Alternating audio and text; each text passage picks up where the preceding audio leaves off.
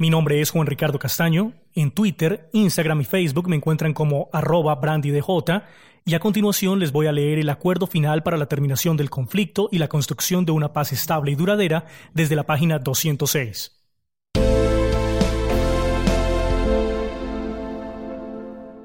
Protocolo del capítulo de monitoreo y verificación. Observación y registro del mecanismo de monitoreo y verificación del acuerdo de cese al fuego y de hostilidades bilateral y definitivo y dejación de armas. Observación y registro del mecanismo de monitoreo y verificación. Objetivos del monitoreo. La información tiene un papel determinante dentro del mecanismo de monitoreo y verificación. La forma como se obtiene, se acopia y se procesa es fundamental para el buen desarrollo del mecanismo. Una información mal obtenida, con sesgos o que genere baja confianza no tiene la calidad requerida para un efectivo proceso de validación. Las tareas principales del monitoreo son la observación, búsqueda, acopio y sistematización de la información relacionada con hechos que constituyan una violación del acuerdo de cese al fuego y de hostilidades bilateral y definitivo y dejación de armas, o que representen una amenaza para el correcto cumplimiento del mismo. Los monitores documentan hechos por iniciativa propia o tras recibir una solicitud o denuncia de un hecho que se presume violatorio o amenaza al acuerdo de cese al fuego y de hostilidades bilateral y definitivo y dejación de armas. Las fuentes del monitoreo. Las fuentes pueden ser fuentes directas o primarias, que pueden ser conversación directa o reporte oficial de fuerzas militares, policía, FARC-EP, autoridad local, personero, defensoría, iglesias, líderes y lideresas sociales, población civil, organizaciones sociales y de mujeres, comités de derechos humanos locales, ONGs, juntas de acción comunal. Fuentes secundarias. Documentos de entidades públicas y privadas, denuncias publicadas de organizaciones sociales y organizaciones no gubernamentales, prensa, estudios, análisis académicos, reportajes, documentales periodísticos, noticias. En los casos de recepción de información de fuentes directas, se tienen las siguientes consideraciones. Las consultas con personas de la población, autoridades y funcionarias y funcionarios públicos son voluntarias. Su comparecencia ante las o los monitores no debe considerarse un acto administrativo ni judicial. En ningún momento el monitor puede exigir la presencia de los ciudadanos y ciudadanas o autoridades locales. En los casos en que haya integrantes de la fuerza pública o de la FARC-EP que no deseen suministrar información a las monitoras o monitores, estos reportan dicha novedad. Para todos los casos se tiene reserva de la identidad de la fuente y solo se levanta ante autorización expresa del consultado, para lo cual la instancia nacional define el procedimiento. Tareas permanentes de las y los monitores. La observación es una tarea permanente de las y los monitores. Ante una acción que constituya presunta violación del acuerdo de cese al fuego y de hostilidades bilateral y definitivo y dejación de armas, se activa el proceso de registro, análisis y elaboración de reportes. Las y los monitores elaboran una bitácora de campo diaria que contiene el registro de fechas, datos claves, número y estado de avance de las consultas con las fuentes directas y secundarias. Observaciones en terreno para posteriores verificaciones, conforme a lo dispuesto en los diferentes protocolos del mecanismo de monitoreo y verificación, incluyendo las reglas que rigen el cese al fuego y de hostilidades bilateral y definitivo y dejación de armas, las medidas de seguridad, dispositivos en el terreno y temas logísticos. Dificultades de adaptación cultural o regional, Concepto del monitor sobre lo observado en el día. La instancia local se encarga de las siguientes labores de soporte administrativo y operacional. Suplementos técnicos, logísticos y tecnológicos para el desarrollo de las labores de monitoreo. Supervisa el diligenciamiento de las planillas de registro de las y los monitores. Coordina las reuniones diarias de evaluación y planeación de trabajo de las y los monitores. Recopila y emite alertas tempranas. Para el recibo y análisis de información relativa a violencia por razón de género o identidad sexual diversa, y en particular para los casos de violencia sexual, se cuenta entre el personal con monitores capacitados para atender estos casos. Tareas de las y los monitores ante actos que presumen infracciones al acuerdo de cese al fuego y de hostilidades bilateral y definitivo y dejación de armas. Ante la revisión de un hecho que sugiere una violación al acuerdo de cese al fuego y de hostilidades bilateral y definitivo y dejación de armas, se presume que se pueden presentar datos de diferentes fuentes y versiones, para lo cual se reúnen los puntos en común y divergencias de dicha información.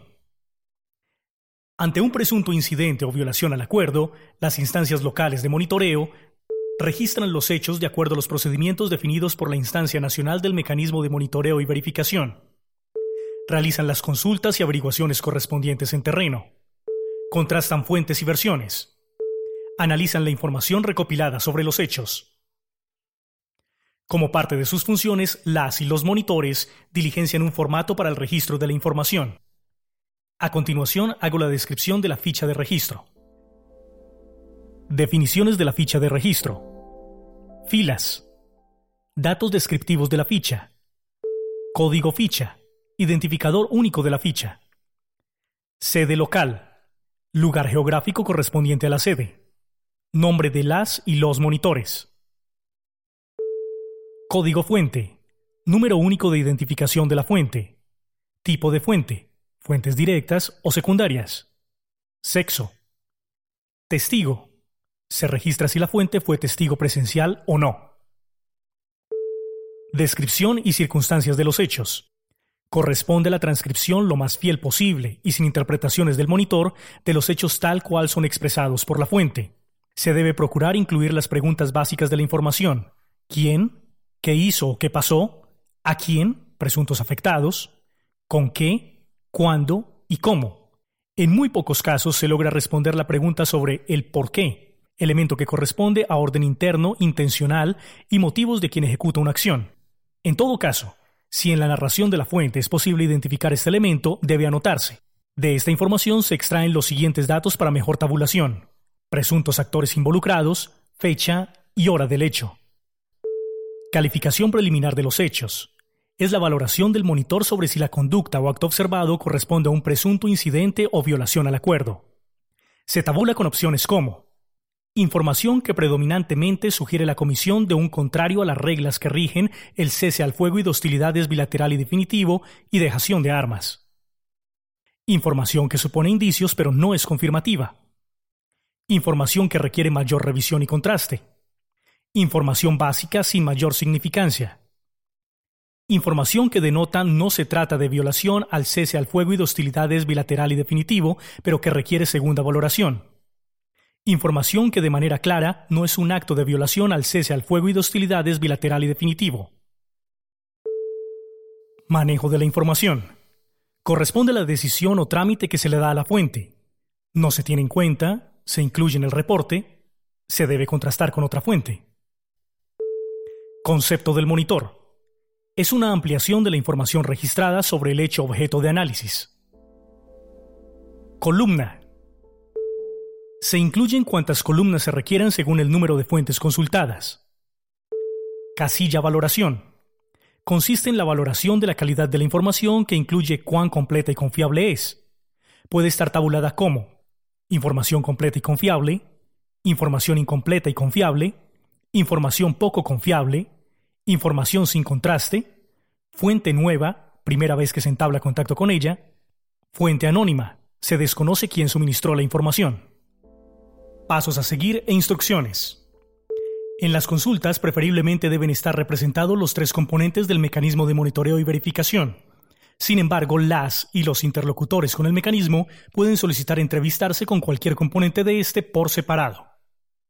Debe procurarse tener un mínimo de dos fuentes de información. Una vez esté consignada la información en la ficha de registro, la instancia local del mecanismo de monitoreo y verificación realiza una valoración inicial sobre el hecho. Si la anterior valoración no es concluyente o difiere de un miembro del equipo a otro, el componente internacional de la instancia local solicita una nueva fuente alterna que permita tener más herramientas de análisis. Las y los monitores toman notas durante la conversación con la fuente directa, tratando de ser lo más fiel a la respuesta e interpretación que está dando el consultado. No deben hacerse grabaciones. Se debe evitar incorporar las concepciones, interpretaciones y teorías propias. En los casos en que solo se disponga de una fuente, por ejemplo un testigo visual, la instancia local realiza una revisión en terreno más exhaustiva y busca fuentes adicionales de información. Si no se encuentran fuentes adicionales, se registra como información sin contraste en la columna de valoración de la fuente. Una vez terminada la consulta, se transcribe la información recopilada en la ficha de registro. Las fichas de registro deben estar completamente diligenciadas, contener la información más concreta y clara posible y condensar la información recopilada más relevante. Análisis de la información. Una vez recopilada la información, se realiza un contraste de los datos claves suministrados. Se tiene en cuenta que la información generalmente es incompleta e imperfecta. No todas las fuentes de información reportan la misma versión de un mismo hecho. Esto genera diferencias de percepción e interpretación de un mismo hecho, por lo que el análisis de la información registrada debe ser minucioso. Las labores de las y los monitores en el análisis de la información son Analizar los datos recogidos en el trabajo de campo tomando como referencia las reglas que rigen el cese al fuego y de hostilidades bilateral y definitivo, y demás protocolos del acuerdo de cese al fuego bilateral y definitivo y dejación de armas. Asegurar que la información sea lo más completa posible teniendo adecuadas habilidades comunicativas y procurarse múltiples fuentes de información. Buscar que la información sea pertinente, que las versiones de los hechos sean lo más ceñidas a la experiencia de cada persona, evitando realizar preguntas sesgadas, condicionantes o tendenciosas. Un análisis de datos implica reducción de datos a información clave, disposición y transformación de datos para que sean comparables y sistematizables, obtención y revisión de conclusiones. Una vez terminado este proceso y determinado si el hecho objeto de análisis es un incidente o violación al acuerdo de cese al fuego y de hostilidades bilateral y definitivo y dejación de armas, se procede a la elaboración del reporte, en donde se comunica a la instancia de verificación regional los hechos que fueron analizados y las conclusiones a las que llegó la instancia local. Ver protocolo flujo de la información.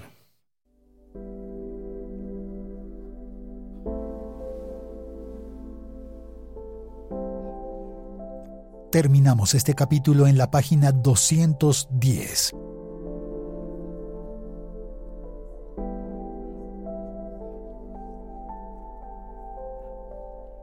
Este podcast es una producción colaborativa.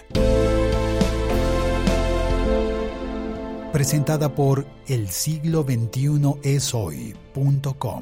Suscríbete y comparte este podcast.